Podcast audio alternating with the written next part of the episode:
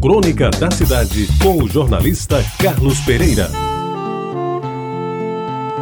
Amigos ouvintes da Tabajara, as águas do mar que banham um pedaço de terra, tido como ponto mais oriental das Américas, naquela noite do começo de verão, em meados do século passado, espalhavam brancas espumas que no seu ir e vir formavam belos colares por onde passeavam descalços os pés da bela Rita.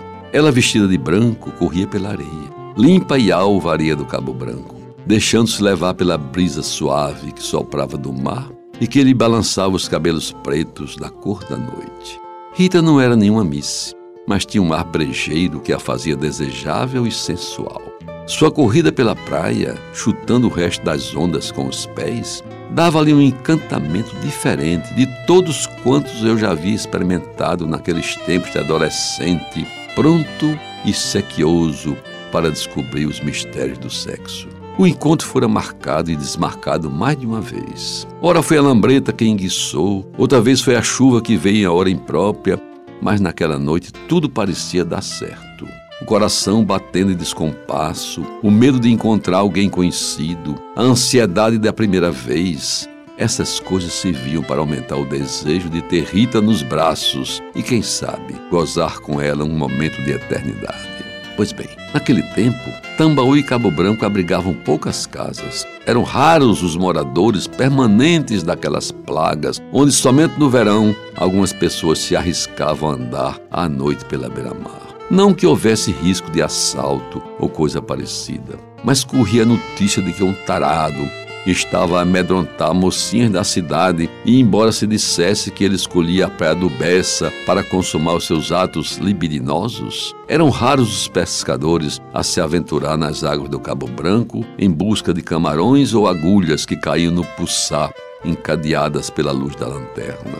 O reflexo da lua cheia na água mansa do mar, junto com a areia branca tisnada por poucos sargaços, criava o cenário ideal para a perfeita noite de amor. Nesse clima, eu e Rita nos entrelaçamos em abraços que nos deixavam desnudos e ofegantes, em busca dos prazeres demandados por corpos jovens, plenos de energia e de desejo. Lembro bem que tive o cuidado de forrar a areia branca com uma jaqueta que tomei emprestada de um primo, e foi ali, naquela cama improvisada, a natureza como testemunha e aos primeiros beijos sucederam outras carícias, cuja descrição não pretendo nem cabe fazer aqui.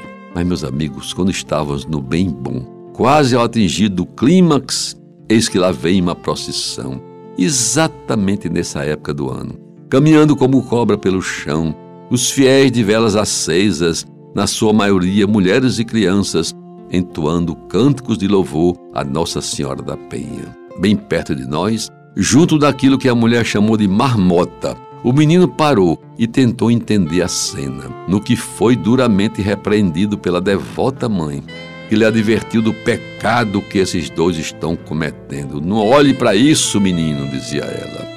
Daí para frente, além do susto que não conseguiu cobrir as nossas vergonhas, a tentativa de voltar ao estágio inicial resultou infrutífera. A bandeira do entusiasmo e do desejo só tremulou de novo no alto do mastro quando os últimos fiéis dobraram a ponta do Cabo Branco a caminho da Praia da Penha.